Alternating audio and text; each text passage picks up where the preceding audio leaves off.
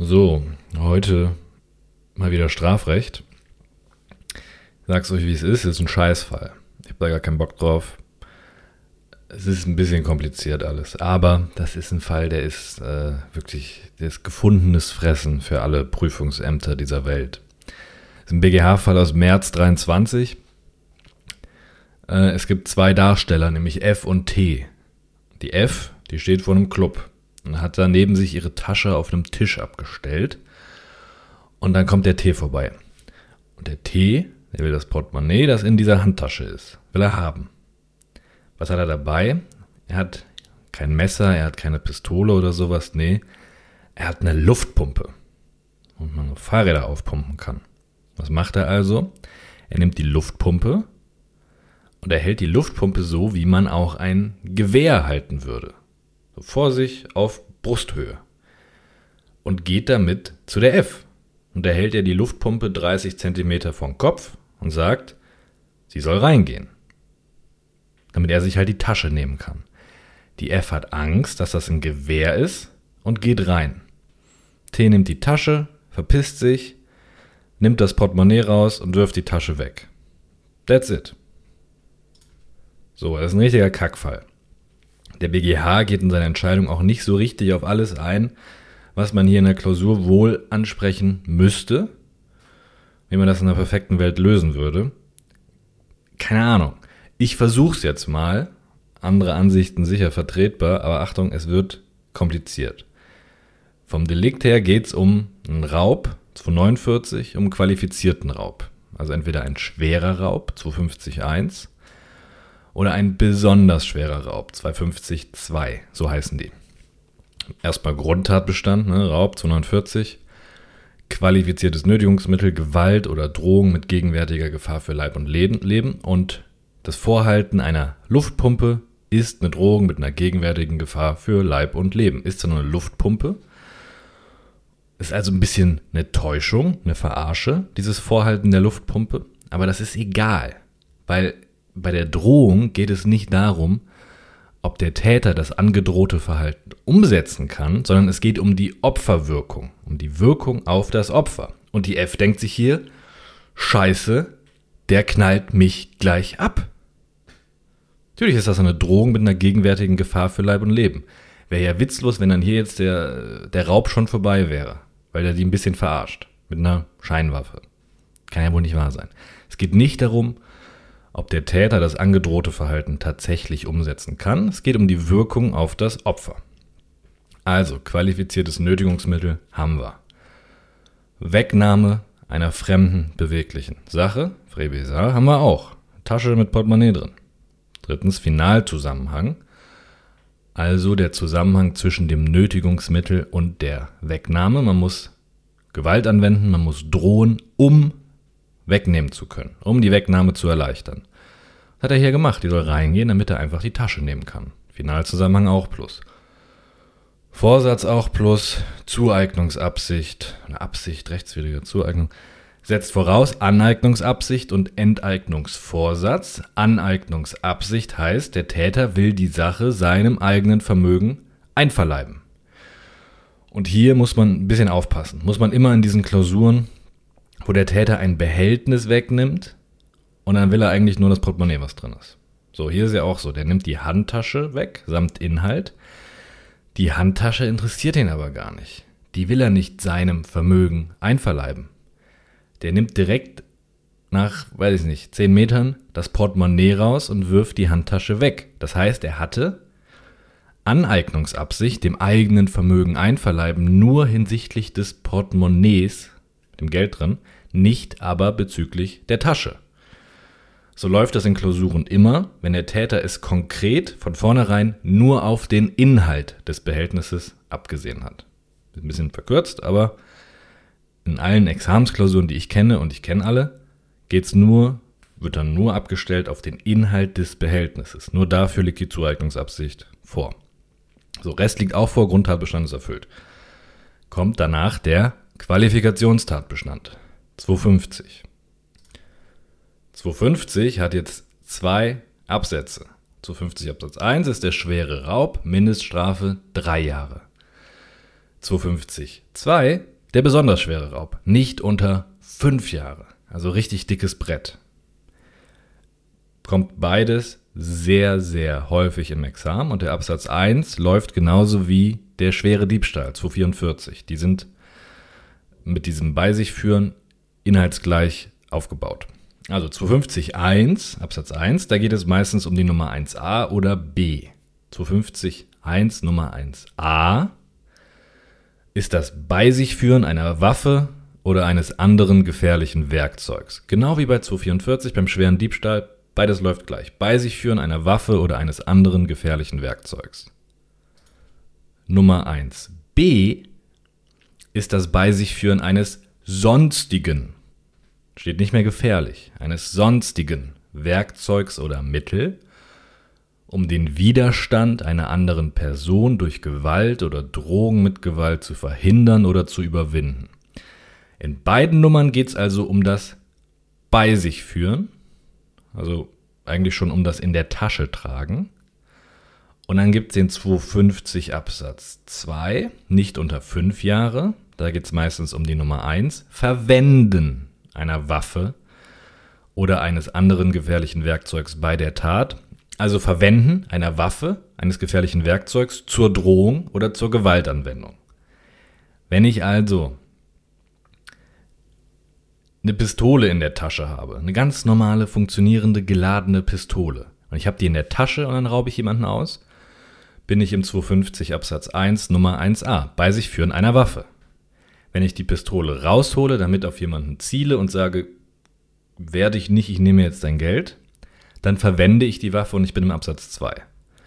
Das ist der Unterschied im Normalfall. Ich habe es in der Tasche nicht unter drei Jahren, ich hole sie raus, nicht unter fünf Jahren. Das ist 250, die Qualifikation des Raubs. In der Regel würde ich das hier in der Klausur in den meisten Fällen, wenn es in Betracht kommt, von hinten nach vorne prüfen. Denn wenn der Täter die Pistole rausholt oder der hat ein Schweizer Taschenmesser, also keine Waffe, so ein Multifunktionswerkzeug, und der sticht zu mit dem Schweizer Taschenmesser, um auszurauben, dann hat er ja ein gefährliches Werkzeug verwendet. Dann sind wir bei nicht unter fünf Jahren Freiheitsstrafe zu 50 Absatz 2 Nummer 1. Und dann sind die ganzen Probleme aus dem Absatz 1. Was ist ein gefährliches Werkzeug und so? Scheiß egal. Dann kann ich einfach direkt in Absatz 2 Nummer 1 und sage, der hat das Messer als gefährliches Werkzeug verwendet. So sind dann auch die JPA-Lösungen. Ne? Wenn der wirklich ein Messer dann oder ein Baseballschläger verwendet, dann fange ich direkt mit dem, mit dem Absatz 2 an, bejahe den. Der Absatz 1 spielt dann eigentlich keine Rolle in der Klausur wenn der Täter den Gegenstand sowieso als gefährliches Werkzeug verwendet. Nur Absatz 2 prüfen, der verdrängt eh den Absatz 1. Deswegen, wenn das so in Betracht kommt, würde ich eigentlich von hinten nach vorne prüfen, weil Absatz 2 Absatz 1 verdrängt. Aber hier in dem Fall werden wir Absatz 2 ablehnen. Der liegt hier nicht vor. Und deshalb würde ich in der Klausur vermutlich auch mit Absatz 1 beginnen. Und anschließend Absatz 2 anprüfen, aber ablehnen. Das ist alles Geschmackssache, aber ich sehe ja schon in meiner Gliederung, okay, Absatz 2 liegt nicht vor, dann prüfe ich von vorne nach hinten, Absatz 2 liegt vor, dann prüfe ich von hinten nach vorne. So ist das in den meisten Fällen am klügsten im Gutachten, aber das ist im Endeffekt Geschmackssache, ne? da gibt es kein richtig und kein falsch. Also, wir fangen an mit Absatz 1, Nummer 1a bei sich führen einer Waffe oder eines anderen gefährlichen Werkzeugs. Mehr steht da nicht. Bei sich führen heißt, dass der Täter während der Tatbegehung ohne großen Aufwand darauf zugreifen kann. Hier hält er die fucking Luftpumpe sogar in der Hand. Natürlich führt er sie bei sich. Es reicht aber auch, wenn er sie in der Tasche hat oder im Rucksack. Hauptsache, er kann während der Tatbegehung ohne großen Aufwand darauf zugreifen. Die große Frage ist eine andere, nämlich ist eine Luftpumpe ein anderes gefährliches Werkzeug? Das ist eins der häufigsten Probleme in Klausuren und in der mündlichen Prüfung. Egal ob bei 244 beim Diebstahl oder 250 beim Raub. Wann ist ein Werkzeug da ein gefährliches Werkzeug? Das ist ein Problem aus folgendem Grund. Diesen Begriff gibt es ja auch bei der gefährlichen Körperverletzung. Da kann ich aber gucken, was der Täter mit diesem Werkzeug gemacht hat, wie er es eingesetzt hat. Da kann ich gucken, war diese konkrete Verwendung gefährlich oder nicht. Mit einem spitzen Bleistift in die Augen stechen, saugefährlich, passt. Obwohl es eigentlich nur ein spitzer Bleistift ist. Im 250 Absatz 1 Nummer 1a geht es aber nicht um die konkrete Verwendung. Die ist ja erst im Absatz 2 geregelt. Es geht nur um das bei sich führen, in das, um das in der Tasche haben, im Rucksack haben. Und wenn ich jetzt einen spitzen Bleistift in der Hosentasche habe oder im Rucksack und einen Block daneben, theoretisch könnte ich den Stift rausholen und damit jemandem die Augen ausstechen. Bin ich dann jetzt immer automatisch im schweren Raub, im schweren Diebstahl, nur weil ich einen Stift und einen Block im Rucksack habe? Das kann ja nicht sein. Aber vom Wortlaut her ist das an sich möglich. Das ist das Problem. Der Gedanke ist, alles kann gefährlich eingesetzt werden. Der spitze Bleistift, auch der Gürtel, den der Täter um seine Hose trägt, den kann er benutzen zum Würgen oder zum Peitschen oder whatever. Aber dann wäre ja jeder Diebstahl, jeder Raub fast immer qualifiziert. Nicht immer nicht unter drei Jahre, jeder Diebstahl nicht unter ein Jahr. Das kann nicht sein. Das kann nicht sein. Aber ich kann hier nicht auf die konkrete Verwendung abstellen, weil es nur um das Bei sich führen geht. Und deshalb ist es super problematisch, wie man dieses Tatbestandsmerkmal gefährliches Werkzeug bei 250.1 Nummer 1a und bei 244 Absatz 1 Nummer 1a auslegt. Das ist eigentlich in Klausuren eine riesige Diskussion. Auch in den Originallösungen vom JPA geht das oft seitenlang. Ganz vielen Ansichten.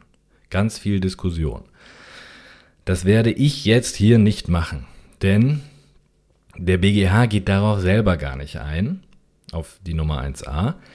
Der BGH stellt hier direkt auf 250 1 Nummer 1b ab. Also auf ein sonstiges Werkzeug, nicht auf ein gefährliches Werkzeug.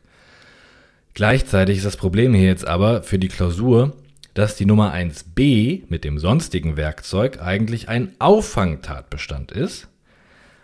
Also eigentlich systematisch nur dann so richtig anwendbar ist, wenn nicht Nummer 1a vorliegt. Also das kein gefährliches Werkzeug ist. Also müsste ich, um zur Nummer 1b, zum sonstigen Werkzeug zu kommen, erstmal prüfen, ob Nummer 1a vorliegt. Ein gefährliches Werkzeug. Also muss ich dazu irgendwie Stellung nehmen. Ich muss 250 Nummer 1a ablehnen. Irgendwie in meiner Klausur, wenn ich die Luftpumpe kriege. Also, ihr lehnt das in eurer Klausur auch ab. Ne? Sonst kommt ihr hier nicht dahin, wo es drauf ankommt. Ich mache das jetzt total verkürzt, ohne jetzt die Meinung und sowas herzuleiten. Alles äh, total verkürzt. Du musst jetzt irgendwie hier nur, müssen wir jetzt mal durchkommen. Ne? Es gibt hier im Endeffekt subjektive Ansichten und objektive Ansichten. Subjektive Ansichten, die sagen so ungefähr, vereinfacht, der Täter muss subjektiv einen Verwendungsvorbehalt haben, also er muss sich denken, im Fall der Fälle ziehe ich meinen Stift mit einem Bleistift und steche dem Opfer die Augen aus, ne? wenn es hart auf hart kommt. Hat sich der Täter hier subjektiv gedacht, im Fall der Fälle ramme ich der F die Luftpumpe durch den Schädel? Nee, der wollte das nur als Fake-Waffe, als Scheinwaffe benutzen. Der wollte die Luftpumpe aber nicht gefährlich einsetzen, also Minus. Zumindest gibt uns unser Sachverhalt nicht her. Subjektive Ansichten. Es gibt auch ganz viele verschiedene objektive Ansichten. Eine wichtige ist folgende gefährliches Werkzeug plus, wenn der Gegenstand, das Werkzeug, mit einer Waffe vergleichbar ist, also Waffenersatzfunktion hat. Waffenersatzfunktion hat und naheliegenderweise so gegen den Menschen eingesetzt werden kann. Ne? Schlagwort Waffenersatzfunktion. Das sollte man droppen in der Klausur. Und da muss man halt argumentieren, warum eine Luftpumpe nicht mit einem Butterfly-Messer oder mit einem Gewehr vergleichbar ist. Ja, damit kann man zwar auch Verletzungen zufügen, aber das wird typischerweise jetzt nicht gegen Menschen eingesetzt, ist nicht naheliegend. In der Regel hat man halt eine Luftpumpe zufällig im Rucksack. Bleibt irgend so ein Scheiß, ne? warum das keine Waffenersatzfunktion hat, eine Luftpumpe, da fällt einem schon was zu ein. Und ich würde sogar noch schreiben, hier im konkreten Fall steht der Täuschungscharakter als Scheinwaffe im Vordergrund, weshalb die Anwendung von 250.1 Nummer 1b sachnäher erscheint. Macht ja auch Sinn, ne? Das ist halt ein Nummer 1b-Fall, diese Scheinwaffe. Das eigentlich gehört das nicht in die Nummer 1a. Ne? Also scheißegal, man muss ja irgendwie wegargumentieren, die Nummer 1a. Deshalb, ich würde hier schon an dieser Stelle schon mal anklingen lassen, Digga, das ist eine Scheinwaffe, kein Baseballschläger, keine Waffenersatzfunktion. Das ist nicht Nummer 1a, das gehört, das gehört zum B. Das gehört zum B. So, deswegen Ergebnis an dieser Stelle 250.1 Nummer 1a. Gefährliches Werkzeug minus und dann rüber zum sachnäheren 250.1 Nummer 1b. Da steht jetzt drin, nicht unter drei Jahre, wenn der Täter sonst, also ein sonstiges Werkzeug, kein gefährliches, ein sonstiges Werkzeug bei sich führt, um den Widerstand einer anderen Person durch Gewalt oder Drohung mit Gewalt zu verhindern oder zu überwinden. Also bei sich führen eines Werkzeugs, um erwarteten Widerstand zu verhindern oder zu überwinden. Werkzeug bei sich führen, damit ich keinen Widerstand habe. Okay. Natürlich ist die Luftpumpe ein Werkzeug. Bewegliche Sache ist jetzt nicht mein Finger. Der Normalfall der Nummer 1b sind aber nicht Luftpumpen, sondern eigentlich sowas wie Handschellen. Die sind nämlich nicht gefährlich, deswegen keine Nummer 1a, aber damit verhindert man Widerstand, weil eine gefesselte Person sich nicht mehr so gut wehren kann. Die Luftpumpe hier ist aber nicht wie Handschellen, sondern die wurde eingesetzt als Scheinwaffe. Der T hat die F damit verarscht. Das ist doch das Wesentliche. Der hat die verarscht. Der hat so getan, als wäre das ein Gewehr. Damit hat er den Widerstand verhindert, weil die dachte, ich will nicht abgeknallt werden. Und da sagt die Rechtsprechung 250.1 Nummer 1b erfasst auch das Verarschen. Unter 1b fallen auch und gerade Scheinwaffen. Denn das passt in einem ersten Schritt locker flockig unter den Wortlaut. Eine Scheinwaffe, also zum Beispiel eine Pistolenattrappe, die sieht täuschend echt aus, die kann halt nicht schießen. Aber so eine Pistolenattrappe ist als Gegenstand, das ist ein Werkzeug. Und das führt der Täter auch bei sich. Der hat das in der Hosentasche. Oder er holt sogar raus. Und er macht das, damit das Opfer Schiss hat. Und sich nicht wehrt. Sondern damit das Opfer sich seine Tasche abnehmen lässt, weil dem eine täuschend echt aussehende Pistole ins Gesicht gehalten wird. Das macht er also, der setzt dieses Werkzeug ein, um den Widerstand einer anderen Person durch Drohung mit Gewalt zu verhindern. Das passt. Also wenn er jetzt keine Luftpumpe in der Hand gehabt hätte, sondern eine täuschend echt aussehende Scheinwaffe, passt das alles unter den Wortlaut.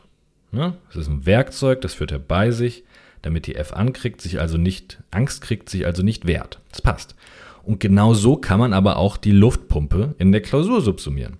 Schritt 1, also die Luftpumpe ist ein Werkzeug, das der T bei sich geführt hat, um bei der F den Eindruck eines Gewehrs zu erwecken, wodurch diese sich nicht gegen die Wegnahme der Tasche wehren sollte.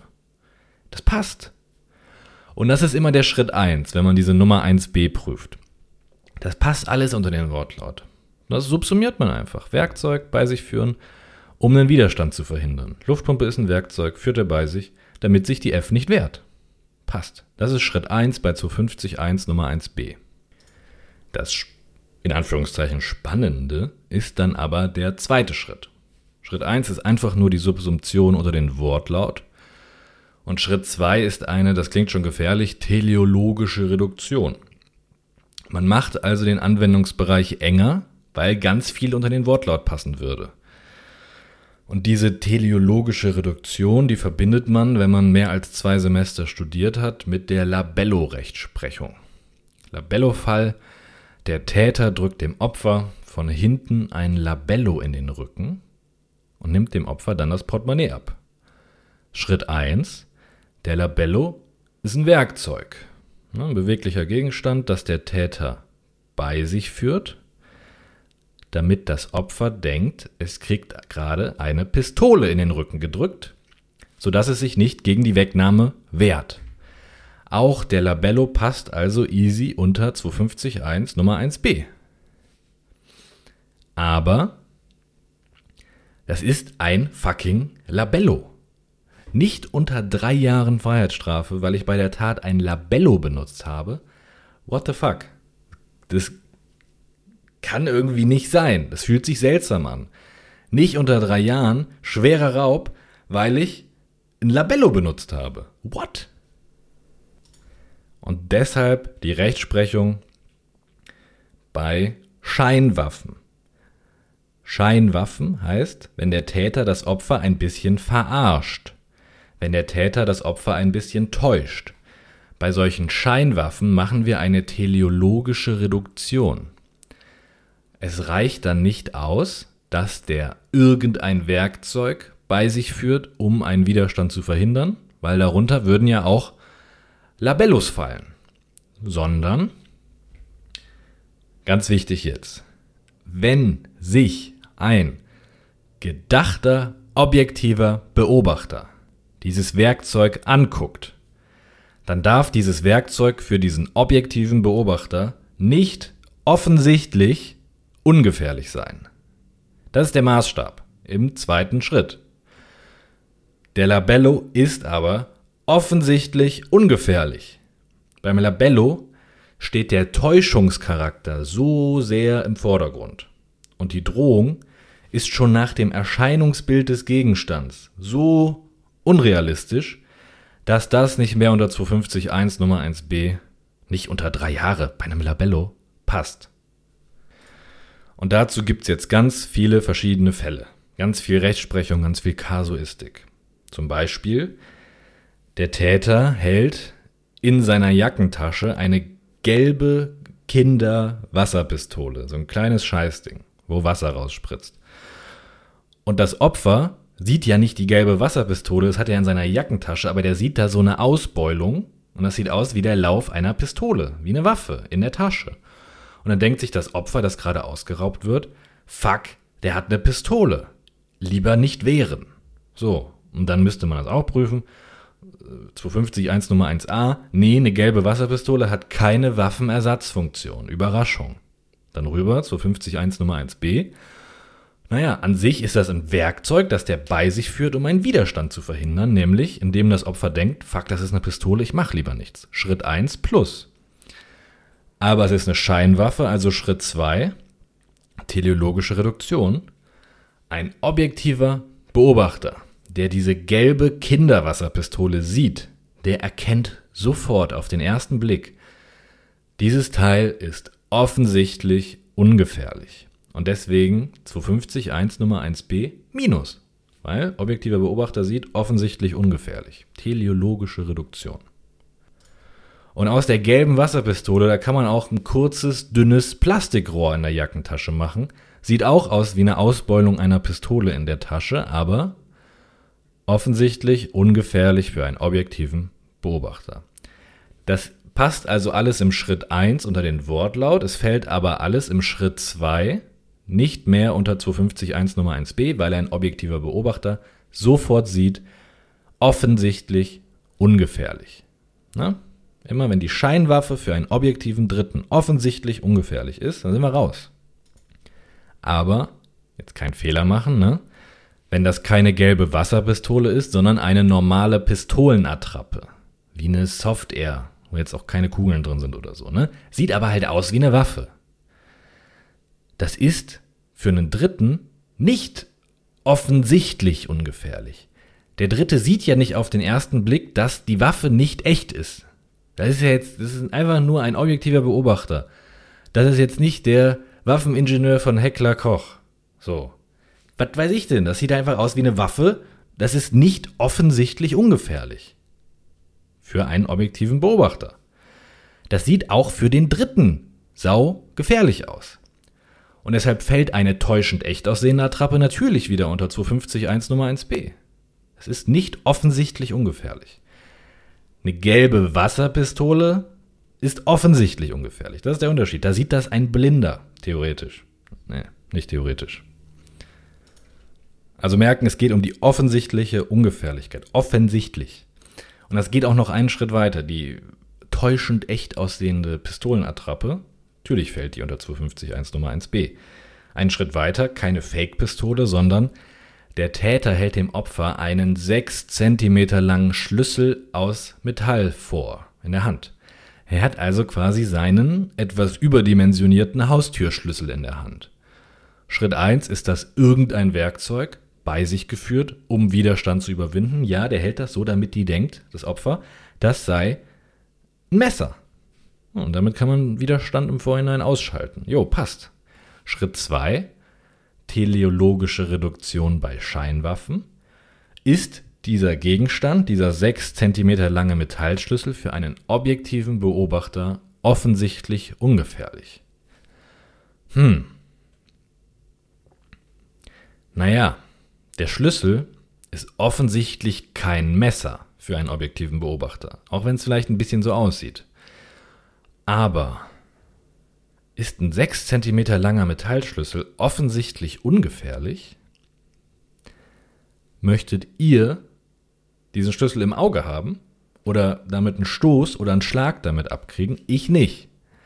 Man kann mit so einem Teil schon so richtig verletzen. Also ist das zwar kein Messer, aber auch nicht offensichtlich ungefährlich für einen objektiven Beobachter. Der Metallschlüssel fällt also auch unter 250 1 Nummer 1b. Das ist zwar nicht das, was der Täter vorgibt, das ist zwar kein Messer, sondern nur ein Schlüssel, aber auch dieser Schlüssel ist nicht offensichtlich ungefährlich und das reicht für die Rechtsprechung hier. Also merken, nur wenn es für einen Dritten, für einen objektiven Beobachter offensichtlich ungefährlich ist, wie ein Labello oder eine gelbe Wasserpistole, fliegt man raus. Wenn auch der Dritte nicht sofort sieht, dass das ein schlechter Witz ist, dann ist die Qualifikation durch die Scheinwaffe verwirklicht. Und wenn der Dritte erkennt, das ist zwar kein Messer, sondern ein Schlüssel, aber trotzdem nicht offensichtlich ungefährlich, auch dann ist die Qualifikation verwirklicht. So, das war das Grundwissen zu 250 1 Nummer 1b. Man kann das jetzt zu diesem Tatbestand alles noch komplizierter gestalten. Man kann das alles kritisieren, dass manches passt da hinten und vorne nicht. Aber das würde jetzt zu weit führen. Das ist dann sehr verwirrend. Kann man einfach im Fischer nachlesen, der tickt da in seiner Kommentierung komplett aus. Aber wahrscheinlich hat er auch recht. Unser Fall. Das sind so ein paar kleine Besonderheiten. Der Täter tut so, als wäre die Luftpumpe ein Gewehr. Insofern ist das eigentlich vielleicht vergleichbar mit einem Plastikrohr in der Jackentasche, das aussehen soll wie eine Pistole. Aber der hat die Luftpumpe ja auch nicht in seiner Tasche, sondern er zeigt sie komplett unverdeckt frontal. Außerdem ist das kein Rohr, sondern eine Luftpumpe. So, das ist alles ein bisschen komisch, ein bisschen weird. Und es wird auch dazu führen, wenn das in der Klausur läuft, dass da alle was anderes vertreten. So bietet, also, ne, da, die Leute kommen damit nicht so gut klar. Hier sind zu viele verwirrende Aspekte drin, die einen von der simplen, normalen Lösung ablenken. Super fürs Examen. Wie hat der BGH die Luftpumpe gelöst? Schritt 1. Ne, wir sind im 250 1 Nummer 1. B immer noch, sonstiges Werkzeug. Schritt 1. Luftpumpe ist ein Werkzeug. Das führt er bei sich, um Widerstand zu verhindern, indem die F denken soll, das ist ein Gewehr. Und die F dachte ja sogar, fuck, das könnte ein Gewehr sein, ich hau lieber ab. Schritt 1 plus. Schritt 2, das ist eine Scheinwaffe. Der T verarscht die F also teleologische Reduktion an Prüfung, wegen des Verarschens. Also die große Frage, ist die Luftpumpe für einen objektiven Beobachter offensichtlich ungefährlich? Das ist die große Masterfrage. Ist die Luftpumpe eher ein Labello oder ist die eher ein 6 cm langer Metallschlüssel? Wie ist es? Ist es ein Labello oder ist es ein Schlüssel? Labello minus Schlüssel plus. Ihr seid hier in eurer Argumentation total frei.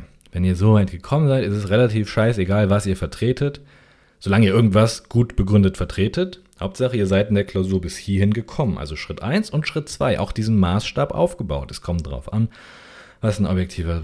Ne? Man muss das jetzt nur noch begründen. Der BGH sagt, die Luftpumpe ist kein Labello, sondern eher ein Schlüssel. Denn für einen objektiven Beobachter ist diese Pumpe nicht offensichtlich ungefährlich. Genau dieser Maßstab, den wir jetzt die ganze Zeit hatten. Man kann mit der Luftpumpe, wenn die halbwegs stabil ist, auf sein Opfer einschlagen. Man kann dieses Teil super gut als Schlagwerkzeug benutzen. Das ist das Schlagwort in eurer Klausur. Verwendung der Luftpumpe als Schlagwerkzeug. So, und hätte der Täter hier gesagt, gib mir dein Geld oder ich verprügel dich mit der Luftpumpe, dann hätte das durchaus Drohungswirkung gehabt. Wer will denn mit so einem Ding da verprügelt werden? Anders, als wenn der Täter da mit einer gelben Spielzeugwasserpistole steht und sagt, gib mir dein Geld, sonst, weiß nicht, spritze ich dich nass? Hau ich dich mit der kleinen gelben Kinderwasserpistole? Oder wenn er da mit dem Labello steht und sagt, gib mir dein Geld oder ich, weiß nicht, reib dir die Lippen ein. Das ist was ganz anderes als eine Luftpumpe. Die ist nicht offensichtlich ungefährlich. Da ist eine lange Luftpumpe viel bedrohlicher. Da ist viel mehr Drohungswirkung als Täuschungswirkung, anders als beim Labello und bei der gelben Wasserpistole. Deswegen ist die Luftpumpe eher ein Schlüssel. Also merken, die Luftpumpe kann easy als Schlagwerkzeug eingesetzt werden und halt, hat deshalb objektiv Drohungswirkung. Sie ist für einen objektiven Beobachter nicht offensichtlich ungefährlich. Also ist diese Qualifikation zu 50.1 Nummer 1b verwirklicht. Und das ist der Schwerpunkt, der Hauptaspekt dieser Entscheidung. Man müsste in der Klausur jetzt aber auch noch eigentlich 250 Absatz 2 Nummer 1 ansprechen, also nicht unter fünf Jahren, wenn der Täter bei der Tat ein gefährliches Werkzeug verwendet. Hat der BGH ja gar nicht gemacht. Warum? Er musste er auch nicht. Aber warum hat der T hier nicht ein gefährliches Werkzeug verwendet? Warum sind wir nicht im 250 Absatz 2? Weil er die Luftpumpe nur als Scheinwaffe und nicht als gefährliches Werkzeug, also als Schlagwerkzeug verwendet hat. Der hat die vor seine Brust gehalten und so getan, als wäre das ein Gewehr. Der hat damit nicht ausgeholt und gesagt, ich hau dich gleich kaputt mit der Luftpumpe. Der hat nicht mit der Luftpumpe als gefährliches Werkzeug gedroht. Der hat das nicht als gefährliches Werkzeug verwendet. Der hat nicht gesagt, wehr dich nicht, sonst gibt's Luftpumpenschläge. Und er hatte auch nie den Vorsatz, mit der Luftpumpe Schläge anzudrohen ne, unabhängig davon, was die F wahrgenommen hat, fehlt es jedenfalls am Vorsatz, die Luftpumpe als gefährliches Werkzeug, als Schlaginstrument zu verwenden. Deswegen sind wir nicht im 250-2. Der hat das nur verwendet als Scheinwaffe, nicht als gefährliches Werkzeug. Ne? Wortlaut steht aber verwenden als gefährliches Werkzeug. Und damit ist der Fall zu Ende. T hat sich strafbar gemacht nach 249.1, 250.1 Nummer 1b. Das Schwierigste an dem Fall ist für mich das Verhältnis dieser drei Qualifikationstatbestände untereinander. Absatz 1 Nummer 1a, Absatz 1 Nummer 1b und Absatz 2 Nummer 1. Denn das fühlt sich ja ein bisschen widersprüchlich an. Bei der Nummer 1a sagt man, nee, du, das ist kein gefährliches Werkzeug, weil eine Luftpumpe hat keine Waffenersatzfunktion. Das ist kein gefährliches Werkzeug. Und dann kommt man zur Nummer 1b und sagt, naja, er könnte ja mit der Luftpumpe zuschlagen, also ist sie nicht offensichtlich ungefährlich. Klingt dann wieder so ein bisschen wie ein gefährliches Werkzeug, ne? Und bei Absatz 2 Nummer 1 sagt man dann, naja, aber er wollte ja nie mit der Luftpumpe schlagen. Er wollte damit nie Schläge androhen. Da kommt man schnell durcheinander. Vielleicht wird es ein bisschen klarer mit dem Beispiel des 6 cm langen Haustürschlüssels. Der fällt ja auch nicht unter 250.1 Nummer 1a weil dieser blöde Haustürschlüssel keine Waffenersatzfunktion und so weiter hat. Man muss das da wirklich total abstrakt betrachten. Nicht unter drei Jahre. Wenn man jemanden ausraubt und dabei einen sechs Zentimeter langen Haustürschlüssel in der Tasche hat, im Rucksack hat, aber nicht benutzt. Ne? Kann das sein, wenn ich, wenn ich einfach Pech habe, weil mein Vermieter hier sehr komische Schlösser hat und dann habe ich hier einen sechs Zentimeter langen Haustürschlüssel, der ist in meiner Hosentasche, Jetzt raube ich jemanden aus, klar ist scheiße, aber dann bin ich automatisch bei nicht unter drei Jahren, und wenn ich den in der Tasche habe? Nee, das kann nicht sein, das würde viel zu weit führen. Total abstrakte Betrachtung, als hätte man diesen Gegenstand nur in der Hosentasche, nur im Rucksack. Beim Schlüssel minus und bei der Luftpumpe auch minus. Trotzdem, auch wenn das nicht unter 1a fällt, kann Nummer 1b erfüllt sein. Weil natürlich reicht es nicht, wenn ich meinen Haustürschlüssel in der Tasche habe für die Qualifikation, für nicht unter drei Jahre. Aber wenn ich diesen Schlüssel als Scheinwaffe tatsächlich benutze, das Ding für das Opfer aussieht wie ein Messer und ich habe das in der Hand und das ist ein Schlüssel, der ist gar nicht mal so ungefährlich. Naja, das ist tatsächlich bedrohlich, das ist keine reine Verarsche. Das ist nicht so ungefährlich. Deswegen bin ich in Nummer 1b drin. Aber ich gebe zu, das fühlt sich ein bisschen komisch an. Einmal zu sagen, das ist kein gefährliches Werkzeug und im nächsten Tatbestand sagt man, naja, ist schon nicht so ungefährlich. Ne? Fühlt sich widersprüchlich an. In der Klausur nicht zu sehr von dem Verhältnis der Tatbestände untereinander verrückt machen lassen. Ja, wichtig ist, dass man bei der Nummer 1b richtig gut abliefert und die anderen beiden, 250.2 und die Nummer 1a, irgendwie ablehnt. Ne? Man kriegt da schon eine Argumentation hin. Man kann da eigentlich gerade bei der Nummer 1a alles argumentieren. Ekliger Fall, aber natürlich ein super Teil fürs Examen. Sollte man wirklich drauf haben, gerade weil 250 und 244 sau oft kommen. Einfach super beliebt im Examen und dann bietet sich hier so ein verrückter Luftpumpenfall natürlich total an. Ne? Also wirklich, ist ein gutes Ding, auch wenn es ein Kackfall ist, ehrlich. Er ist äh, gar nicht mal so unkompliziert. Naja, das war's.